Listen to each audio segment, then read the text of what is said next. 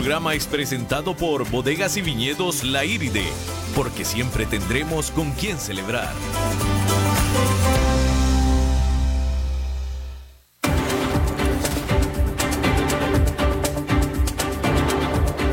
Inicia a las 5 con Alberto Padilla un programa diseñado con el objetivo de llevarte diariamente un tema de actualidad, acompañado siempre de reconocidos editorialistas, de lunes a viernes a las 5 de la tarde por CRC 89.1 Radio, a las 5 con Alberto Padilla. Hola, ¿qué tal? Saludos, bienvenidos a esta emisión de A las 5 con su servidor Alberto Padilla. Muchísimas gracias por estarnos acompañando en esta última jornada de esta semana una hora más. Cuando acabe este programa, cuando yo le diga aquí que la pase muy bien dentro de aproximadamente 50 minutos, aproximadamente 50 minutos, ese va a ser ya el inicio oficial del fin de semana. Mientras tanto, quédese aquí con nosotros un ratito más. Prometo hacer todo el mejor esfuerzo para poderlo entretener y mandarlo bien entretenido, literalmente, a su fin de semana. Les recuerdo que las redes sociales del programa a las 5 con Alberto Padilla, tanto en Facebook como en Instagram. Le recuerdo también que esta emisión que sale en vivo en este momento a las 5 de la tarde se repite aquí en 89.1 a las 10 de la noche.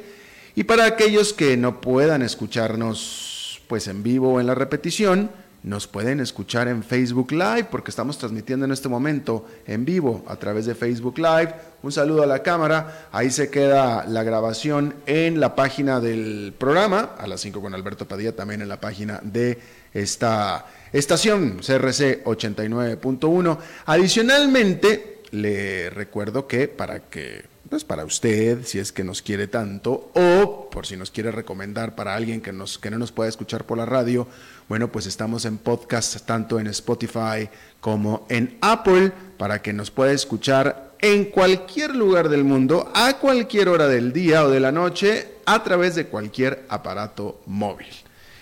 Voy a empezar con una noticia, pues literalmente de última hora. Esto es literalmente de última hora y la estoy viendo apenas en este momento, la estoy leyendo en inglés, así es que se la voy a tratar de eh, relacionar en español. Y es una noticia muy importante en la que Estados Unidos anunció la exclusión de una amplia lista de productos hechos en China a los cuales les va a eh, posponer o, los, o las que no les va a poner aranceles conforme se había informado. Es decir, que por lo pronto esta lista de productos, que es muy amplia, no se les aplicará aranceles. Esta lista es de nuevo muy amplia y va desde correas para perros hasta aspiradoras para piscinas, eh, de esas aspiradoras con las que se limpian las piscinas, literalmente, eh, skateboards eléctricos, las luces de Navidad para los arbolitos, literalmente, y una serie de productos más, los cuales la administración Trump está informando en este momento que no se le va a imponer aranceles como se había anunciado se haría. Esto es importante porque ya acá ya estoy improvisando porque no he leído la nota completa, pero vaya, no necesito leerla, eh, eh, bastante hemos seguido aquí este caso. Eh, y evidentemente se trata de productos que iban específicamente dirigidos al consumidor estadounidense, productos chinos que típicamente el consumidor estadounidense consumía. A diferencia de, las primeras listas de productos que sí se les impuso aranceles, que eran productos o servicios que las empresas estadounidenses consumían, no tanto los, los consumidores directamente, a diferencia de esta lista que sí. Y esto es importante porque si al consumidor estadounidense directamente, vamos a hablar simple y sencillamente de las luces de los arbolitos de Navidad, de los cuales se consumen en las épocas navideñas, es decir, a partir de pronto, no ahora, pero a partir de pronto, eh, junto con otra serie de productos más, suben de precio de la misma cantidad que suben los aranceles, es un ataque directo al bolsillo del consumidor estadounidense. Y tres cuartas partes de la actividad económica de Estados Unidos dependen del consumidor estadounidense. Entonces, eso significaría un golpe directo a la economía de Estados Unidos, directito. Por medio del consumidor estadounidense. Y ese es un toro que Donald Trump no se quiere echar al ruedo. Y mucho menos en esta época en la que ya de por sí la economía de Estados Unidos se ha estado acelerando, excepto el consumo del consumidor estadounidense. Por eso es que la economía de Estados Unidos no se ha desacelerado del todo y de manera clara, porque el consumidor de Estados Unidos sigue consumiendo. Pero si a este se le suben los precios de los productos que consume, van a dejar de hacerlo. Y entonces sí, la economía de Estados Unidos caerá, lo cual automáticamente repercutiría en las chances, en las oportunidades de Donald Trump de reelegirse el próximo año. Así de fácil, así de sencillito. Y bueno, ahí está esta información de última hora, literalmente, lo cual por supuesto también pues significa un eh, aflojamiento de las tensiones comerciales entre China y Estados Unidos. Bueno, ahí está. Vamos a cambiar de tema y bueno, pues como usted sabe, eh, pues este fue un día, el día ambiental en el mundo, ¿no? Alrededor del mundo, en más de 150 países se dieron manifestaciones para llamar la atención sobre la crisis climática. La jornada comenzó en Australia y las islas del Pacífico, luego Asia, Europa y finalmente, pues aquí en el continente americano.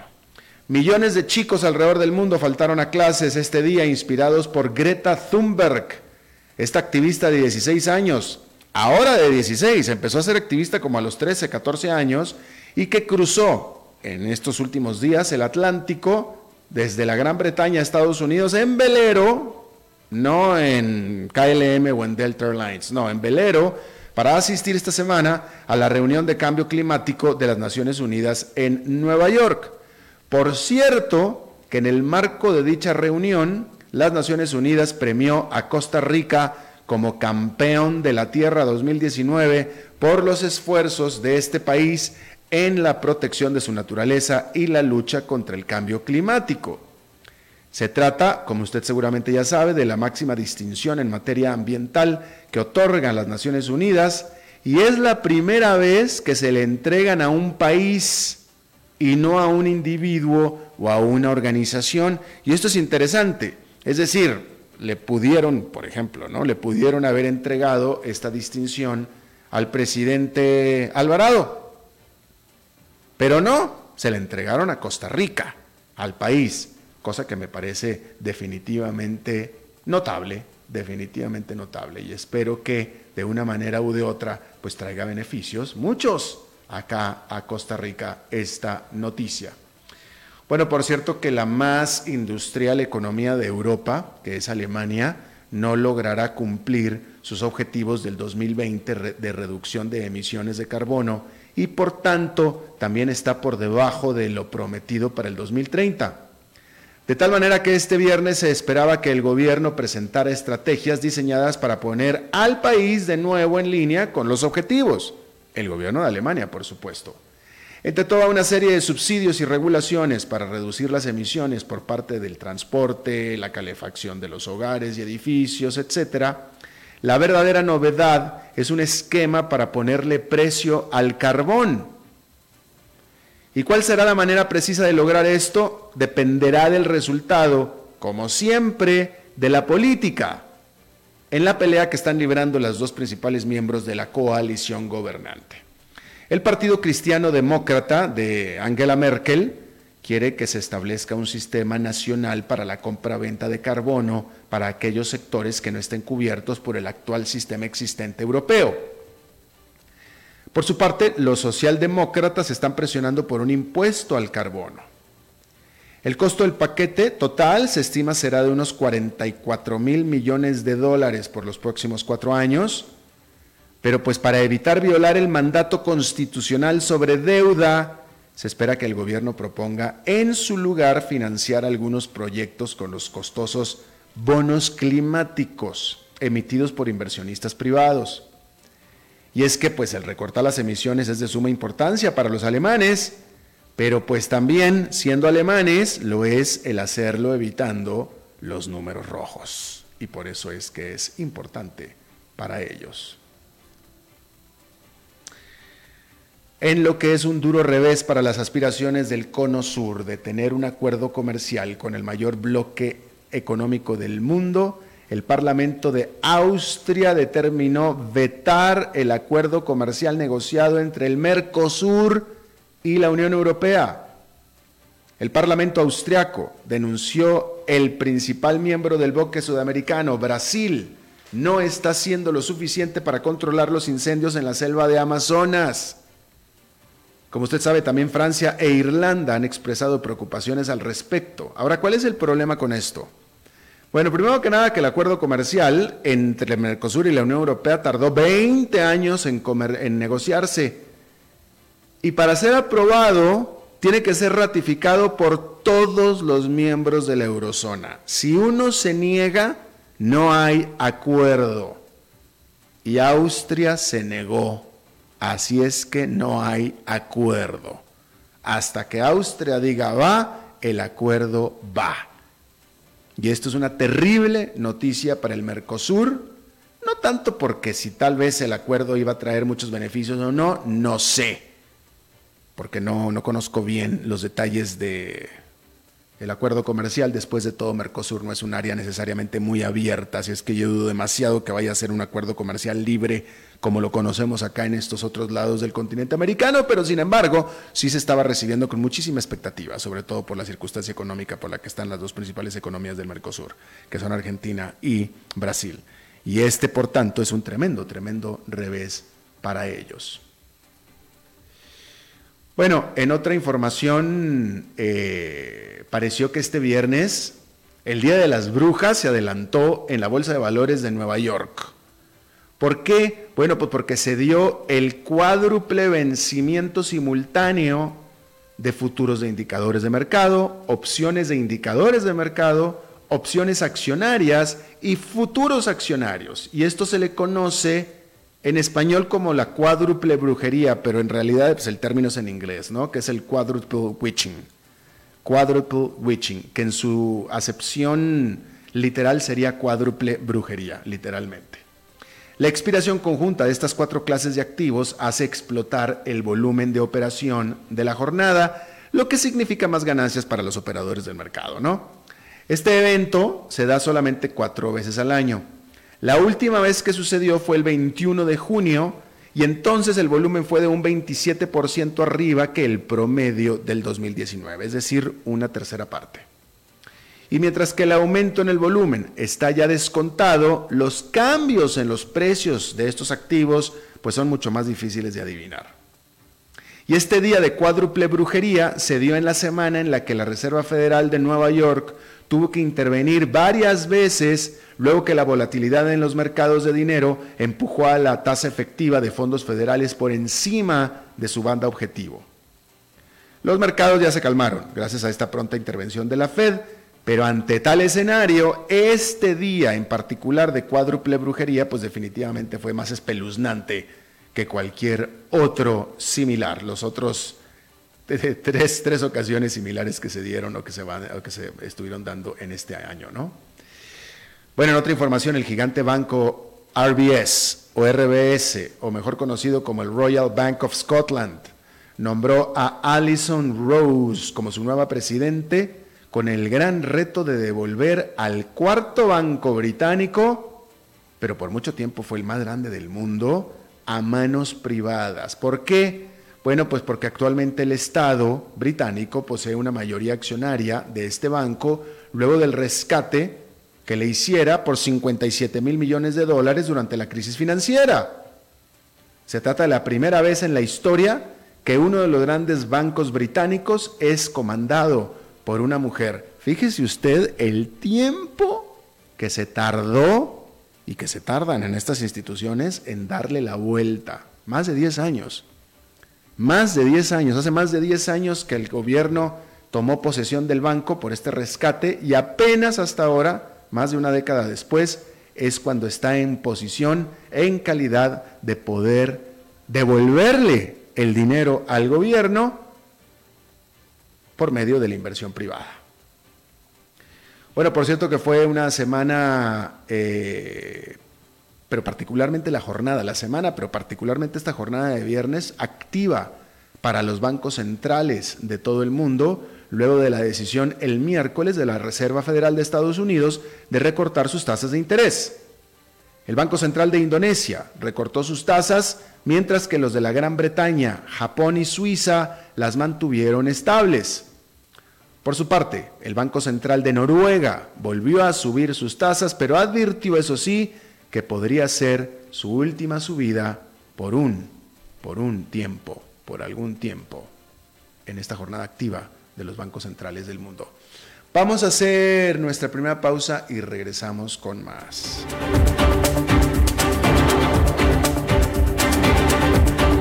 A las 5 con Alberto Padilla, por CRC 89.1 Radio. En Soluciones Creativas somos expertos en gestión de capital humano para que nuestros clientes puedan concentrarse en el desarrollo de su estrategia de negocios. Creamos valor humano.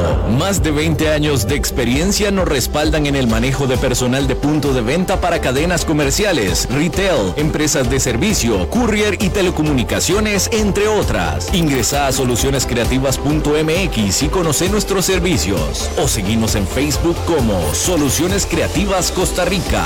Soluciones creativas. Creamos valor a tu negocio.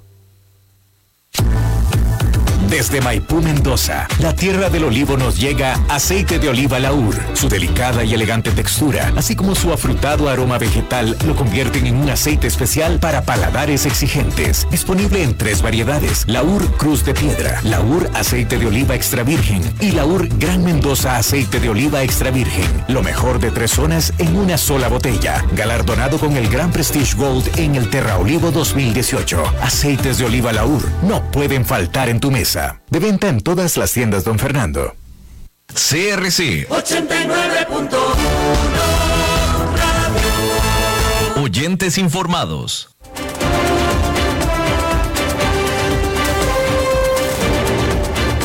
Seguimos escuchando a las 5 con Alberto Padilla.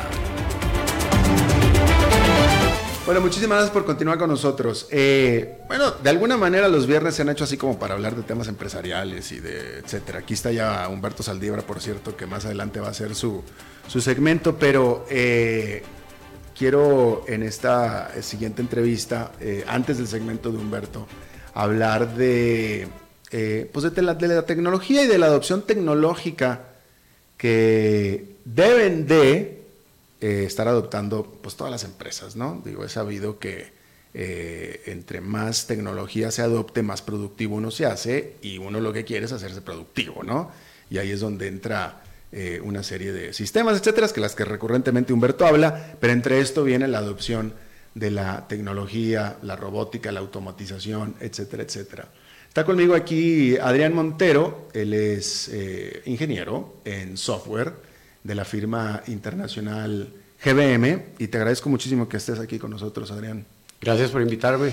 Eh, eh, a ver, yo creo que entre, entre aquí en Costa Rica hay mucha adopción de tecnología entre las empresas, eh, eso, eso, ha quedado claro, ¿no? Pero en América Latina en general,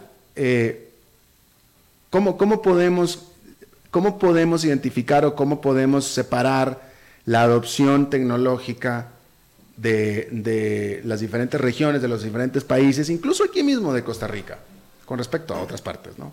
Sí, como para citar el contexto, ¿verdad? Mundialmente la automatización y en específico este tema de robótica de, procesos, mundialmente ya para el año pasado las grandes consultoras eh, en sus números decían el 50% de las empresas ya han adoptado este tipo de, de prácticas y en América Latina en particular, yo no me atrevería a decir que, tengamos un 10% de adopción, ¿verdad? En las empresas. Ni siquiera. No, yo no me atrevería a decir un número, ¿verdad? Sí.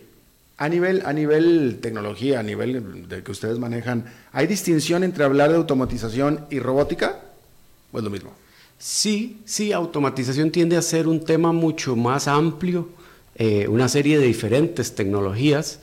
Eh, la robotización es un nicho en específico, por decirlo así, mm. que, que resuelve mucho el problema de tareas repetitivas, ¿verdad? Porque hoy en día el tema de las empresas es nos tenemos que transformar para ver de qué manera agregamos más valor a los clientes. y generalmente entre una empresa las tareas repetitivas no es el mejor uso de las personas, las mentes que tenemos trabajando para nosotros. Entonces tenemos que ver cómo hacer que esas personas podamos capitalizarlo, lo que pueden pensar creativamente en nuevas ideas para generarle valor a la, gente que le estamos dando servicios, ¿verdad? Ahora, eh, eh, muchas veces se asume, ya se da por descontado, que la automatización es un asunto de las empresas grandes, nada más, ¿no? Pero en el momento en el que tú pones una computadora en tu escritorio y eliminas la máquina de escribir, eliminas la, calculadora, este, eh, eh, le metes un Excel a la computadora, etc. En ese momento ya estás adoptando tecnología, ya estás automatizando sus procesos. Sí, y eso no puede ser en la, oficina de la casa. No, correcto. Y, una de las características de estas tecnologías de robotización es que viene a ser relativamente accesible. Ya, ya no son eh, tecnologías que uno como, como pymes ¿verdad? se imagina que están allá a lo lejos y solo las, las corporaciones grandes las puedan tener. ¿verdad? Hoy es bastante accesible, sobre todo por lo que ha permeado la, la tecnología, ¿verdad? soluciones en la nube, este, más accesibles. Ahora, eh, la, la, infinita discusión. Eh, a nivel, yo soy tengo un libro escrito al respecto, o sea, yo, y lo acabo de decir, adopción de tecnología es productividad, productividad es crecimiento eh, eh, y crecimiento económico ah, beneficia a todo el mundo, ¿no? Pero en lo que es en lo micro, en lo inmediato, la tecnología sustituye mano de obra. O sea, si yo adopto tecnología, muy probablemente será para, para tener que prescindir o para poder prescindir de lo que normalmente es el costo más alto de una empresa, que es la mano de obra. O sea, esa parte estamos de acuerdo. O sea, muchas veces el adoptar tecnología significa puestos de trabajo. En esa parte... En lo micro.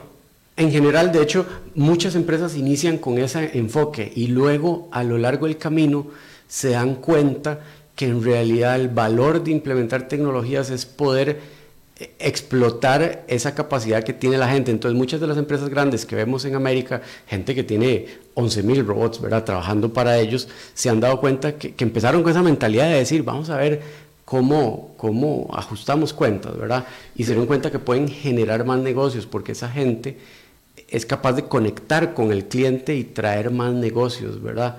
Entonces, cuando uno se enfoca tal vez en, en vamos a ver cómo desplazamos gente, y, en todas las revoluciones, ¿verdad? Ha sido como un enfoque no, no ideal, ¿verdad? Pero, pero fíjate, eh, Adrián, a mí no me queda claro necesariamente, yo no soy empresario, pero no me queda claro que el pensamiento del empresario es voy a traer un robot porque quiero correr a cinco de estos. no, voy a traer al robot porque me va a ser más productivo, el producto final va a ser más barato y mejor. El subproducto es que va a sustituir a cinco, a cinco, a cinco empleados. ¿Me explico? O sea, no, no, no, no creo que sea la lógica pero sí es un subproducto, sucede de manera natural. O sea, eh, podemos estar de acuerdo en eso. Eso puede ser un subproducto, pero agregamos valor. Un caso real, por ejemplo, que, implementamos nosotros. Eh, un productor apícola o avícola, siempre me esas dos palabras, que, hace pollos, que, hace pollos, ¿verdad? Este, ellos implementaron esto en su departamento que procesa órdenes de compra, de compras. Este, entonces, las personas ya no tienen que estar pasando órdenes de compra que llegan de los proveedores de punto A al punto B, de un sistema al otro, de un sistema al otro. Entonces se han enfocado en construir relaciones mejores con los proveedores, buscar mejores cotizaciones, procesar mejor y encontrar errores en el proceso. Entonces se han dado cuenta que con esas mejoras ahorran más que si hubiera corrido todo el equipo, ¿verdad? Entonces a veces yo... ¿Y no redujeron la plantilla? No. ¿En ninguno? No. Lo que han encontrado es que hay, hay, hay más ventajas en utilizar ese equipo de una forma positiva, ¿verdad? Este, entonces, no es necesariamente que, vaya a recortar personas, eh, sino que ese trabajo se va a transformar, ¿verdad? Se transforma en, una nueva forma de trabajo. Eh, si las personas logramos llevarlas de la mano y educarlas de cierta forma, podemos hacer que agreguen mucho más valor, ¿verdad? Eh, y volver la empresa mucho más ágil, generar más ingresos y, y pues así podríamos eventar, eventualmente todos mantenernos en el negocio. Eh, Adrián, te presento aquí a Humberto Saldívar, que es este consultor de empresas, eh, empresario él mismo. ¿Qué tal, Adrián? mira, precisamente ese tema que pregunta Alberto lo tocamos hace unos días y es eh, más bien viene a generar nuevos empleos, ¿no? También. Eh, viene a generar otras necesidades y no precisamente a sustituir a todo el personal.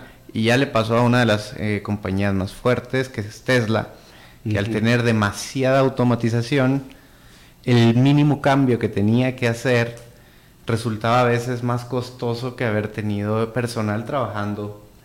¿Por qué? Porque haces un cambio y tienes que cambiar toda la línea de producción de la automatización y robótica y la programación.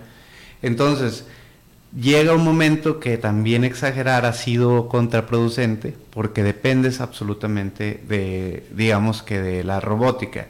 Yo, yo voy más contigo en el aspecto de que es un complemento y ayuda a eficientizar a ciertas áreas, pero el personal es necesario para otras. hablando de inteligencia artificial, pues también se combina con esto, va a beneficiar, pero va a generar nuevos empleos, nuevas carreras, nuevas necesidades, ¿no?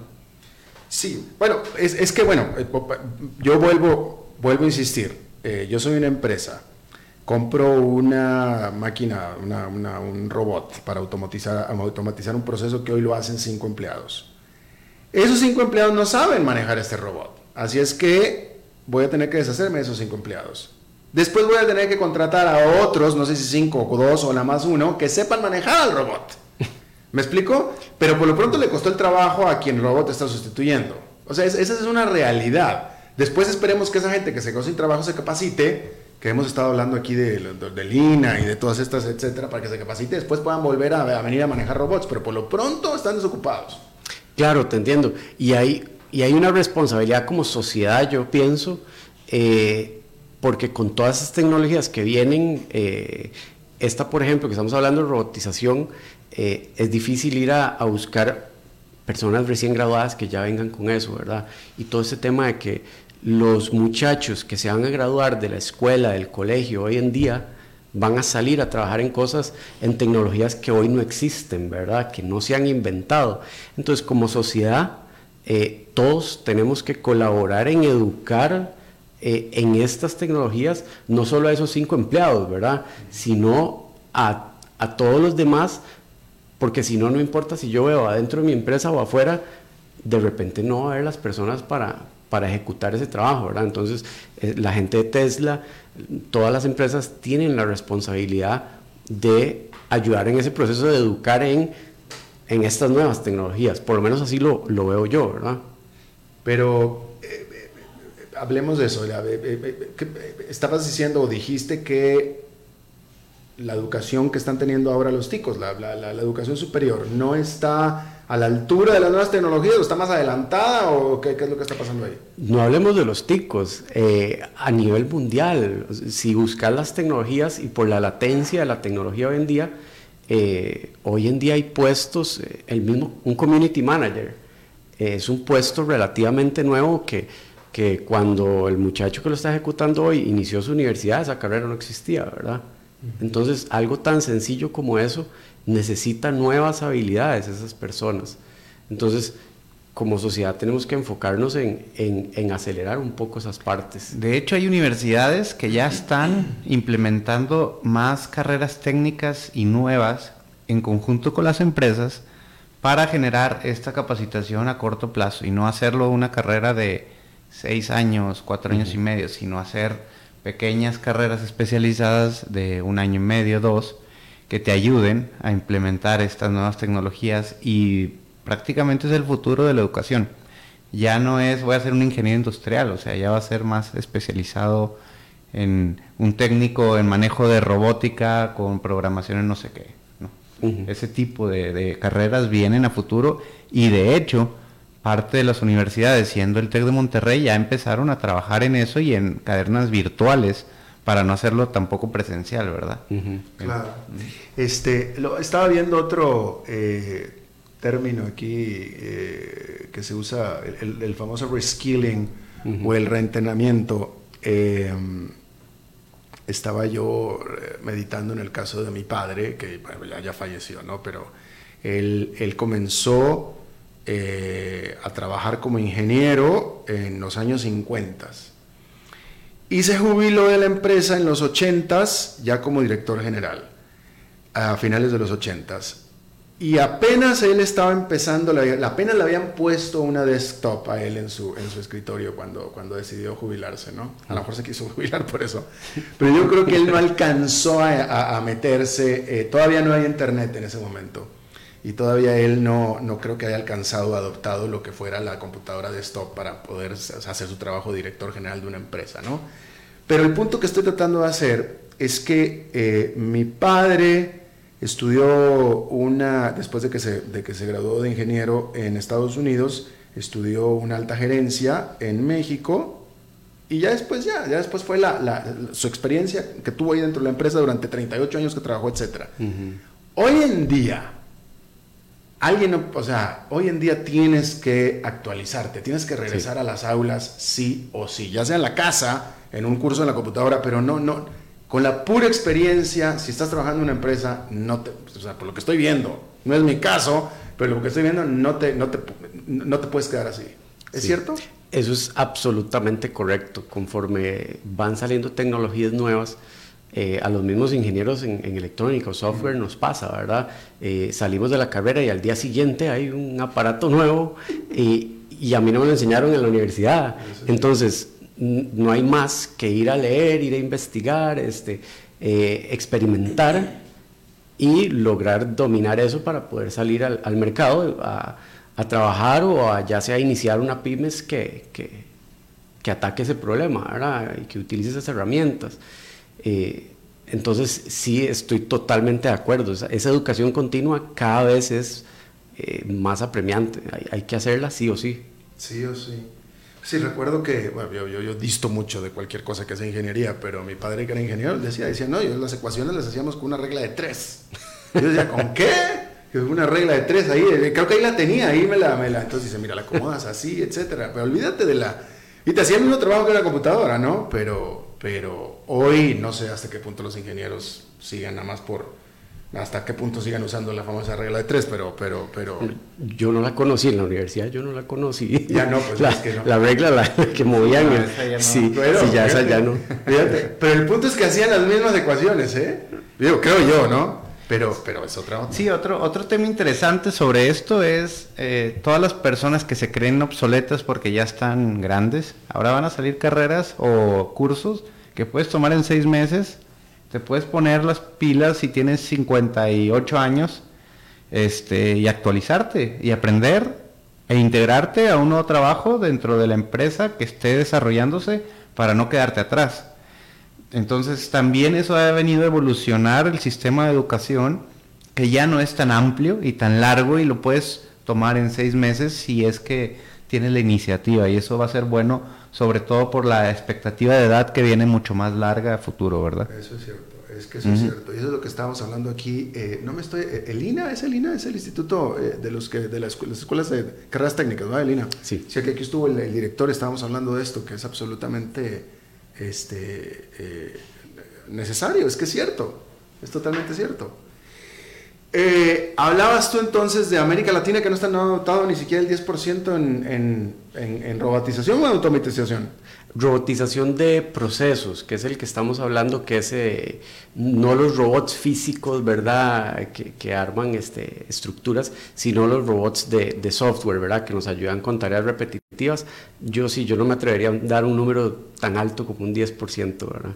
Eh, los líderes serán quizás este, países como Colombia, por ejemplo, este, que, que están bastante más avanzados. Eh, acá en Latinoamérica estamos haciendo un gran trabajo este, de, avanzar, pero bueno, es un, un, mercado que está evolucionando bastante rápido.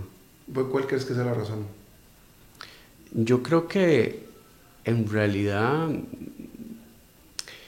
igual que, en otras tecnologías hay que dar tiempo a que, a que permeen ciertas cosas, ¿verdad?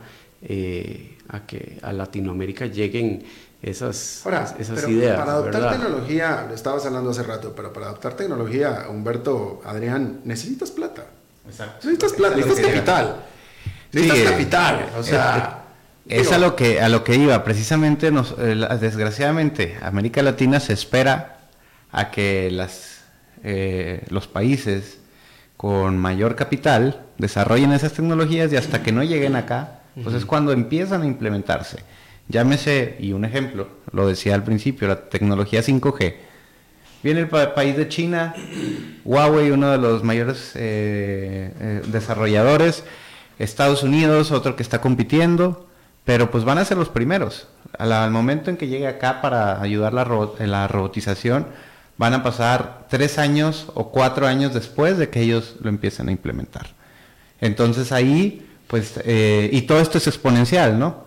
Eh, al final yo creo que es uno de los factores más importantes, como dices tú, el dinero, la innovación, la investigación, eh, la inversión de las empresas en ese giro. Es que si eres una pyme, no sé, en lo que sea, cualquier cosa, una pyme, como tantas pymes que hay en cualquier país de, nuestra región, y quieres este, automatizar tus procesos, tu, tu, tu inventario, tus registros, etcétera, y te traes a un muchacho, ni siquiera estoy hablando de todo un ingeniero, ¿no? O, o, administrar tus redes sociales, este, un community manager, o sea, para que empieces, bueno, pues, digo, van, a ser, eh, eh, no sé cuánto, tranquilamente 3, 4 mil, 5 mil dólares, que hay pymes que no los tienen, digo, no los tienen.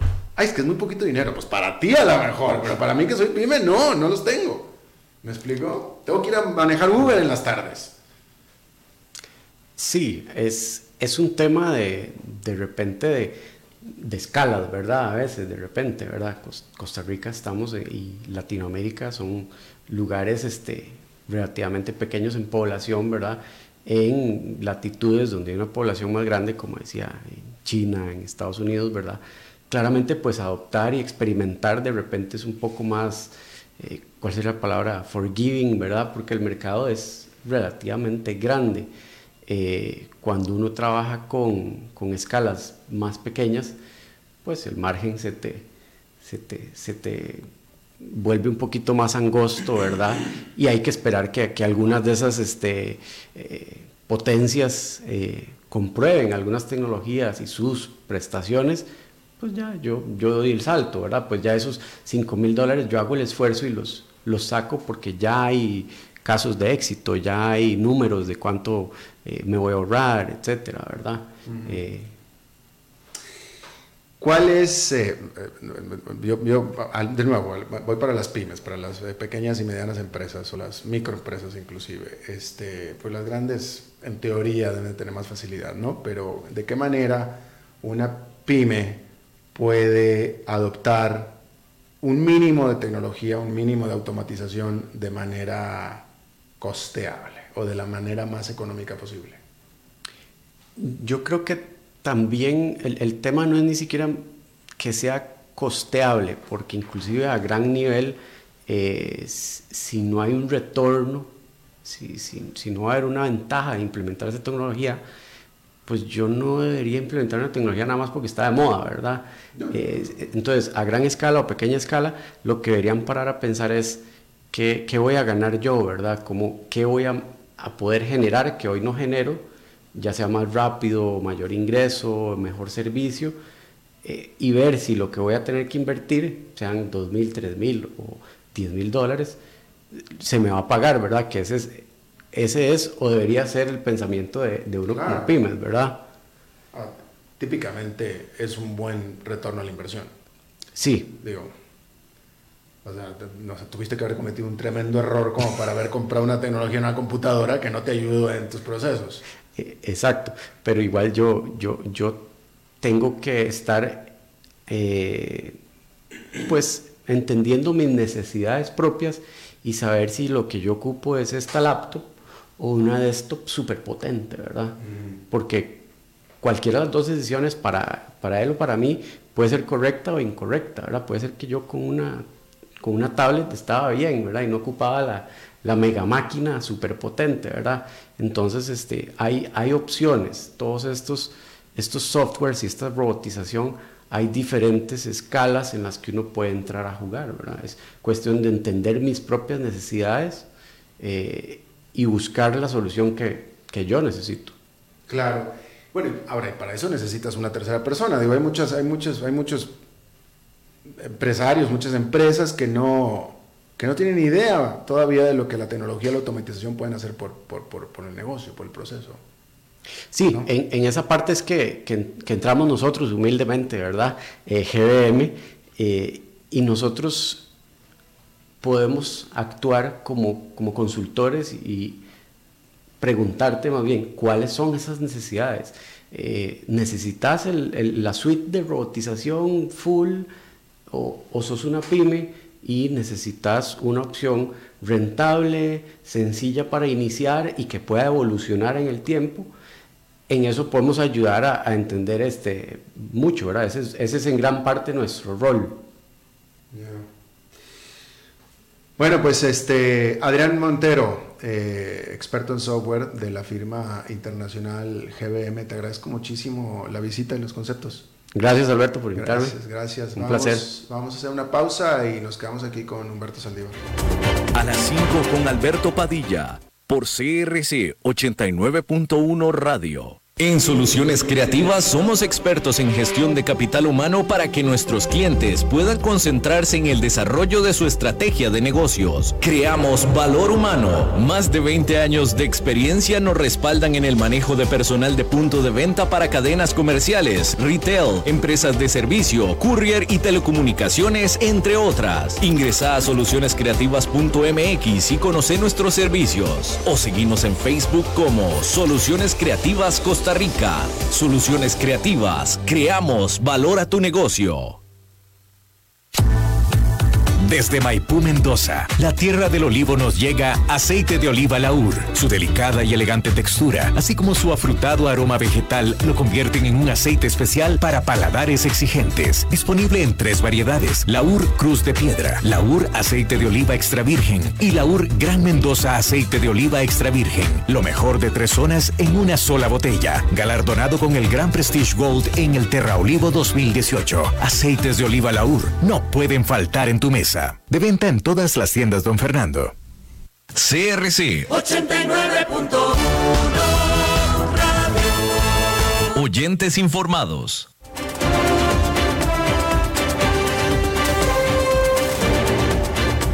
Seguimos escuchando a las 5 con Alberto Padilla. Bueno, pues muchísimas gracias por estarnos acompañando. Bueno, pues sí, viernes, y aquí está, ya lo escuchó, este Humberto Saldívar. ¿Cómo estás, Humberto? Muy bien, ¿y tú, Alberto? Bien, aquí andamos, mano. No, nada, aquí eh, siguiendo el tema de la visión que tanto te cuesta a ti trabajo entender. totalmente. Porque dices, bueno, que eres un necio que me lo metes todos los viernes. no, no, no. Ahora vamos a hablar de algo más aterrizado ah, sobre esto, porque siempre es visión, estrategia. Bueno, y cómo se come, ¿no? Eh, específicamente voy a hablar de, de una herramienta que funciona mucho en las empresas eh, siendo que tu empresa siempre está dividida, eh, dividida en, la parte estratégica, táctica y operativa. La estratégica, la parte de dirección, altos mandos, táctica, gerencias y operativa, pues la parte de coordinación, operaciones, ¿no? Es muy fácil identificar la parte táctica y decir, bueno, siempre hay indicadores claves que te van a decir cómo está funcionando tu empresa. Eh, si todo está llegando a tiempo, si tu nivel de servicio es bueno, si la productividad es buena, etc. Pero ¿cómo le hacen los directores para medir a sus gerentes y no nada más a la parte de indicadores clave de la parte táctica? Hay una herramienta que a mí eh, me llama mucho la atención que se llama el Balance Scorecard, que integra tus indicadores financieros, tus indicadores de procesos, cómo estás con el cliente y cómo está tu eh, personal en aprendizaje y crecimiento. Ahora, ¿por qué eh, esta, digamos, herramienta es buena? Tú la divides en cuatro partes y normalmente las empresas les interesa la parte financiera. ¿Por qué? Porque es lo que me está dejando números, ¿verdad? Pero ¿cómo le vas a hacer para predecir el futuro? Porque normalmente los números son de cuestiones que ya pasaron. Cierres de mes, cierres de años que ya pasaron y que no puedes manejar. Bueno, esta herramienta lo que te hace es poner indicadores financieros, nivel de servicio, procesos, aprendizaje y crecimiento. Y en realidad, para que una empresa sea sana y tenga una tendencia a crecimiento, tiene que tener las, los cuatro ejes en verde, digámoslo así. O sea, que cumplan al 90, 100% de esos cuatro ejes. ¿Por qué así? Porque al final tu visión tú ya la integraste, esta herramienta es con una visión, ya implementaste indicadores a nivel táctico, ahora te faltan los indicadores estratégicos para medir a tus eh, directores o gerentes y que cumplan esta integración. ¿Qué pasa? Pues cuando uno de los cuatro eh, segmentos está en amarillo o en rojo, le hablas a ver qué está pasando con el desarrollo de tu personal. Ah, pues es que me faltó esto. Eh, ¿Qué está pasando con el proceso interno del negocio? Ah, bueno, es que hay errores acá, acá, acá, hay que mejorarlos. ¿Qué está pasando con el nivel de servicio al cliente? Ah, eh, pues vámonos por acá, etcétera. ¿Qué está pasando con los resultados financieros? En el momento que tú tengas estos cuatro segmentos bien definidos, pues vas a poder eh, llegar no a predecir, pero por lo menos a, decir que estás correcto y que no tienes un riesgo en la compañía y ahí tienes eh, cómo evaluar inclusive a tu equipo de trabajo, ya sea por bonos, por cumplimiento de las cuatro etapas y no solamente por la parte financiera, porque a veces cuando tú evalúas a un gerente o director por la parte financiera, se enfoca solamente en los resultados no matter what. Y entonces a la larga genera un problema en los procesos, un problema en el cliente o un problema en su equipo de trabajo. ¿Qué es lo que te ayuda esto? Bueno, te ayuda a clarificar la estrategia, a comunicar la estrategia a toda la organización, a alinear los objetivos personales vincular los objetivos estratégicos con los objetivos a largo plazo, identificar y alinear las iniciativas estratégicas, realizar revisiones estratégicas periódicas y obtener feedback para aprender sobre eh, estos indicadores eh, que te van a dar eh, el resultado de la visión. En la, práctica, ¿cómo, ¿cómo, se aplica esta herramienta para evaluar a la estrategia? Bueno, te voy a poner un ejemplo. en la parte financiera, pues logro de de mayor rentabilidad, ¿no?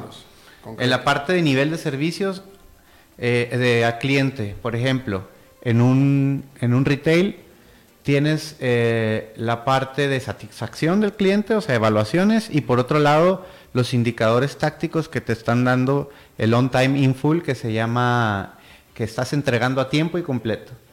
Este, en la parte de procesos internos eh, del negocio, ¿qué tan qué tan real es tu inventario perpetuo, por ejemplo, en, en, los retails. Inventario perpetuo es que, que lo que esté en el punto de venta sea lo que te está diciendo el sistema y no haya una variación, ¿no?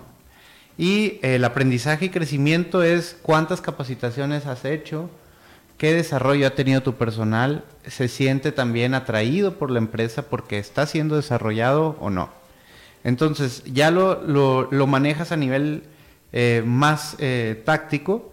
Si necesitas a alguien eh, que sea especializado, que pueda integrar todo esto, un sistema que te ayude a tener todo un dashboard de la parte de los indicadores de nivel de servicio, un dashboard de los procesos internos y un dashboard de la parte de aprendizaje y desarrollo para poder, y, obviamente la parte de finanzas, que es algo que, que pocas empresas no lo tienen, ¿verdad? Por lo menos tus estados, bueno, perdón, hay veces que las empresas no los tienen, pero normalmente tienes tus estados financieros, tu balance general, eh, tus análisis financieros de flujo, tus conciliaciones, etc. Integrando todo eso, agarras y a cada uno le pones una responsabilidad en las cuatro áreas. Es decir, no importa que tú seas de operaciones, tú tienes que tener, tienes un cliente, ya sea interno o externo, tienes eh, procesos que tienes que cumplir en una línea de producción, tienes personas que tienes que desarrollar para que vayan creciendo y tienes un objetivo de ser rentable. Y, por ejemplo, tener una planeación de la producción eficiente para no gastar de más inventario o no tener de inventario que no necesitas, porque ese es un costo financiero a largo plazo. Eh, toda esa mezcla combinada y con eh, objetivos, por ejemplo, es, muy interesante que a este balance scorecard le pongas un beneficio por lograrlo en tus empresas, o sea, un bono por buen rendimiento. Eh, ya sea que si logras el el 50%, el 75% o el 80% de todas estas diferentes cuadrantes, ¿no? ¿Qué pasa? Es que a veces no tenemos esos indicadores y nomás nos vamos por la parte financiera. Y ahí es cuando de repente hay eh, gerentes que solo se, van por un solo objetivo, dejan lo demás por un lado y ahí es donde empieza a haber falencias y eh, caídas de clientes o excesos de inventario o procesos internos que no están siendo en realidad claros y específicos como el inventario perpetuo y te están digamos que desvirtuando o, mintiendo en tu, en tu información real de, de lo que está pasando. Claro, claro. En ese respecto ya lo habíamos hablado. Yo, yo recuerdo que yo tuve un jefe, tenía un, presidente de la empresa que, que en su desesperación de cumplir con su mandato, hacer la empresa rentable, lo único que hacía era recortar costos, correr personal, correr personal, correr personal, y al que nos quedábamos, a los que nos quedamos ahí, nos redoblábamos esfuerzos y se, todo lo, es, decir, las más variables están malísimas, pero eso sí, bueno, yo tengo el compromiso de hacer esta empresa rentable, adiós ventas, no, no, no, no invertía nada en ventas, no, nada, nada, recortamos costos, ¡pum! Ya, ya le hicimos rentable, pues sí, pero todo el mundo Adiós. Y al final, recordemos que el recurso humano también es un capital muy valioso, ¿verdad? Que a la larga te va a costar el doble, triple si no lo tienes el eficiente. Eh, de manera rápida, ¿qué tan importante, ahorita lo mencionaste, qué tan importantes son las evaluaciones de los clientes? Este, y, yo lo pregunto como cliente que soy, por muchos servicios que yo utilizo, la aerolínea en la que yo vuelvo, etcétera. Denos su opinión, denos su opinión. Yo nunca doy la opinión a menos de que tenga una mala opinión, porque me da flojera, me da, me da, me da flojera, no, no hago caso. Sí, o le pones 5 a todo, ¿no? Y ya, para no, no tardarte, pero sí. Si es que quiero, porque yo, yo no hago caso a menos de que tenga un problema. Si tengo un problema, entonces sí. Eh, eh, es muy importante que esta evaluación sea objetiva también. Por eso ahí es donde... Eh, porque a veces si tú lo evalúas dependiendo del estado de ánimo de cómo esté la persona, pues a veces te va a poner es lo que te digo, por eso entonces, ¿qué tan, qué tan No, es, es importante. Por ejemplo, la parte de on time in full, tú estás teniendo un indicador clave que es a tiempo y completo digámoslo así, tu producto, que es, el, lo que utilizan los distribuidores, te manda el producto completo y te llegó a tiempo. Bueno, ¿qué es lo que voy a hacer en tu evaluación? Eh, el producto venía correcto, venía ordenado, venía específico. Bien, ok, ese es muy objetivo. ¿Qué pasa? Pero como quiera también, quien te está dando el servicio como persona, pues tiene que darte un buen servicio y ahí es donde entra la evaluación directa del cliente y que te tiene que probar al vendedor o a la persona que te está atendiendo. Ni modo, o sea, es, para mí es una de las cuestiones más importantes de mantener al cliente eh, salvo y contigo, ¿no? Claro. Bueno, Humberto Saldívar, muchísimas gracias. Gracias a ti, Alberto, nos vemos.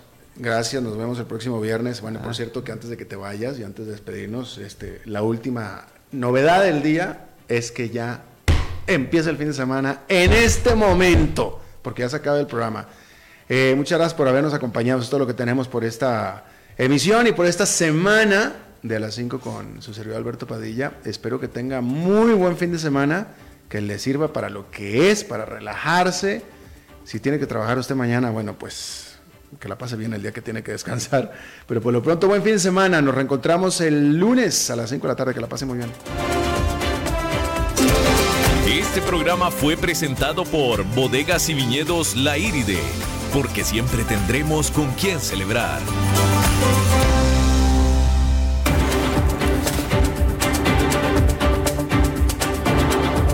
Concluye a las 5 con Alberto Padilla. Un programa diseñado con el objetivo de llevarte diariamente un tema de actualidad, acompañado siempre de reconocidos editorialistas, de lunes a viernes a las 5 de la tarde por CRC 89.1 Radio a las 5 con Alberto Padilla.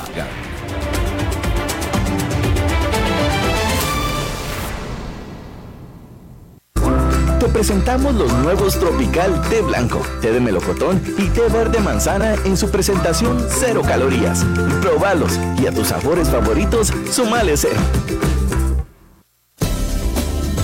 Somos UTN. Programa radiofónico oficial de la Universidad Técnica Nacional. El programa tiene varias secciones donde se da a conocer a la comunidad universitaria y nacional los principales acontecimientos, logros y proyectos de todas las sedes universitarias en el país. Y recuerden que juntos somos UTN. Los sábados de 1 a 2 de la tarde, aquí en CRC 89.1 Radio. Somos UTN.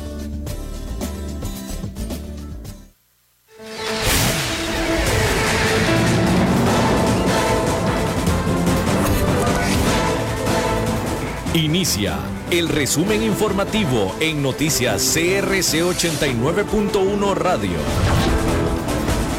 Hola, ¿qué tal? Son las 17 horas con 57 minutos y estos son nuestros titulares. Errores de Aresep le costaron más de 23, más de 23 millones de dólares al ICE por pagos a generadores privados. Hacienda escoge a los bancos Citi y HSBC para colocar los eurobonos. Mujeres recluidas y sus hijos podrán reinsertarse a la sociedad bajo un programa de combate a la pobreza. La Fiscalía de Género registra ocho feminicidios en lo que va del año. En el mundo, Guatemala prohibirá el plástico de un solo uso para el 2021. Y en los deportes, Alajuelense y Saprissa tendrán pruebas este fin de semana en el fútbol nacional. Denuncia. Errores de la Autoridad Reguladora de los Servicios Públicos le costaron 23,8 millones de dólares al Instituto Costarricense de Electricidad, producto de pagos adicionales en generadores privados durante los últimos tres años. Así se desprende de un informe de auditoría de carácter especial de la Contraloría General de la República. El entrecontralor señaló debilidades en el establecimiento de tarifas de compra en metodologías tarifarias y falta de evidencia documental de parte de Arecep, mientras que también se señala al ICE por un débil seguimiento a las plantas de generación en la etapa de operación comercial. La economía. El Ministerio de Hacienda utilizará a los bancos Citi y HSBC para que colaboren con la colocación de títulos de valores en mercados internacionales, mejor conocido como eurobonos. El periodo para presentación de ofertas inició el 26 de agosto y finalizó el 2 de septiembre. Se recibieron 11 ofertas de distintas entidades financieras, según explicó la cartera a través de un comunicado. Actualmente se encuentra en trámite la selección y contratación de banco agente de pago y de las calificadoras de riesgo. La recepción de ofertas finalizó el 18 de septiembre. Cárceles. Un total de 50 mujeres privadas de libertad y sus hijos formarán parte de un modelo integral de combate a la pobreza y prevención de la delincuencia en Costa Rica a través del empleo. El programa llamado Te Impulso a Trabajar fue presentado esta mañana. Incluye a reclusas próximas a salir del sistema penitenciario y busca ofrecer un mecanismo de ayuda y capacitación que está orientado a promover oportunidades laborales que les permitan encaminarse para la reinserción a la sociedad. Judiciales. La Fiscalía Adjunta de Género registra ocho femicidios en lo que va del año, según el último corte realizado el 6 de agosto. De forma detallada han ocurrido siete femicidios legales, los cuales están tipificados como aquellos en los que la mujer muere a manos de su cónyuge o pareja actual. El otro femicidio registrado es de tipo ampliado, en el que se incluyen las muertes violentas de mujeres por género en donde no había una relación de matrimonio o unión libre, por ejemplo, las mujeres durante un noviazgo, después de un divorcio, luego del cese de una unión libre y las que ocurren en el ámbito público.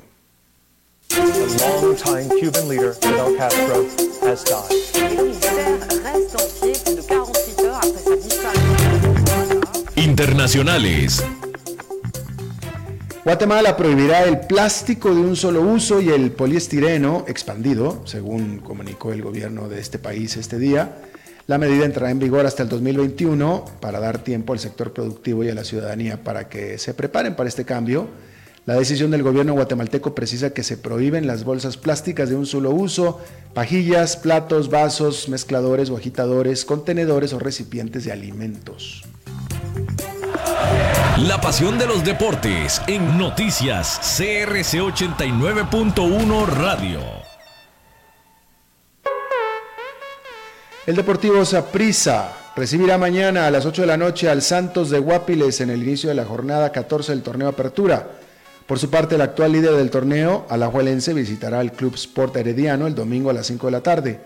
El resto de la fecha la completan la U ante el Jicaral, Limón contra Grecia, Pérez Celedón ante Guadalupe y San Carlos recibiendo el Club Sport Cartaginés. Esto estoy informado a las 18 horas con 2 minutos. Muchas gracias por habernos acompañado. Está empezando ahora el programa de La Lupa, se lo recomiendo. Mientras tanto, pues lo saluda Alberto Padilla, que tenga usted buenas noches, buen fin de semana.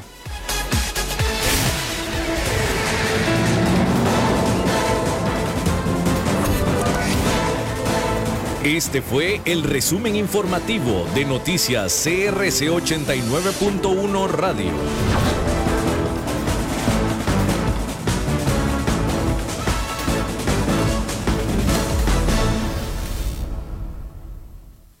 A solicitud de los oyentes, este programa es una repetición.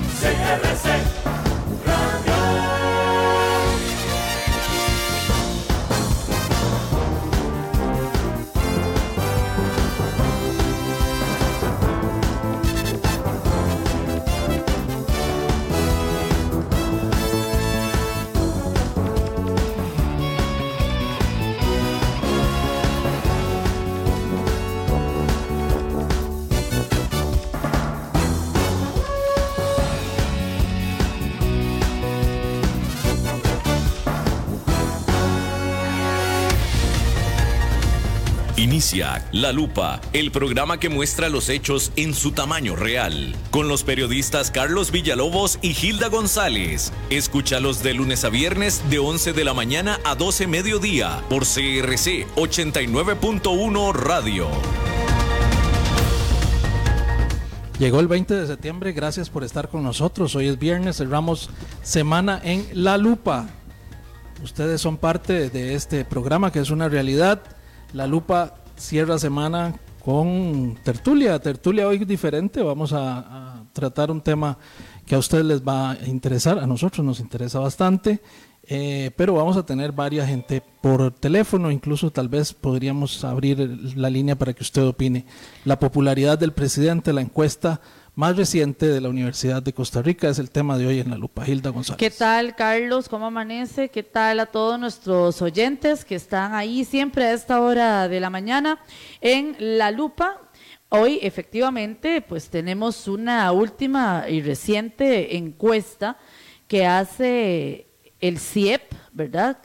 que es el Centro de Investigaciones de Estudios Superiores y Estudios Superiores de la Universidad de Costa Rica. De estudios en política. En política de la Universidad de Costa Rica y eh, arroja esa, esa encuesta dada a conocer hace tal vez una semana y media, algunos datos, Carlos y estimados oyentes, eh, bastante llamativos y al mismo tiempo bastante preocupantes, ¿verdad? Principalmente porque eh, uno de los datos, digamos que más relevantes, es la apreciación que tienen los costarricenses sobre el presidente Carlos Alvarado, con tan solo, digamos, dos años de estar en, el poder, año y qué, estaríamos diciendo, año y medio más o menos, ni siquiera tiene dos años. Junio, julio, agosto, septiembre, octubre, en octubre cumple el año y medio. En octubre cumple, exacto. ya casi. Ya casi, digamos que año y medio. septiembre, Hilda. Bueno, imagínate. El 8 de octubre es lo Vamos, vamos corriendo año y medio de estar en, la presidencia en una interesante campaña política, ¿verdad?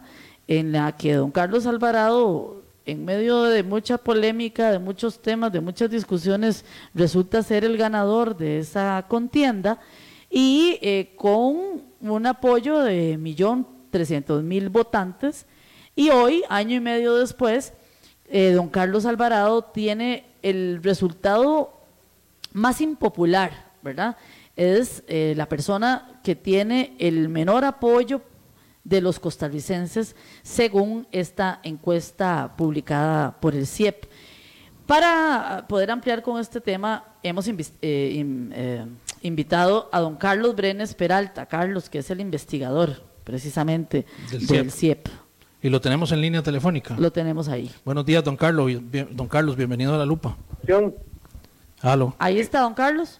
Aquí estoy. Buenos días. Buenos días. Bienvenido a la lupa, don Carlos. Gracias por Muchísimas atendernos. gracias por la invitación.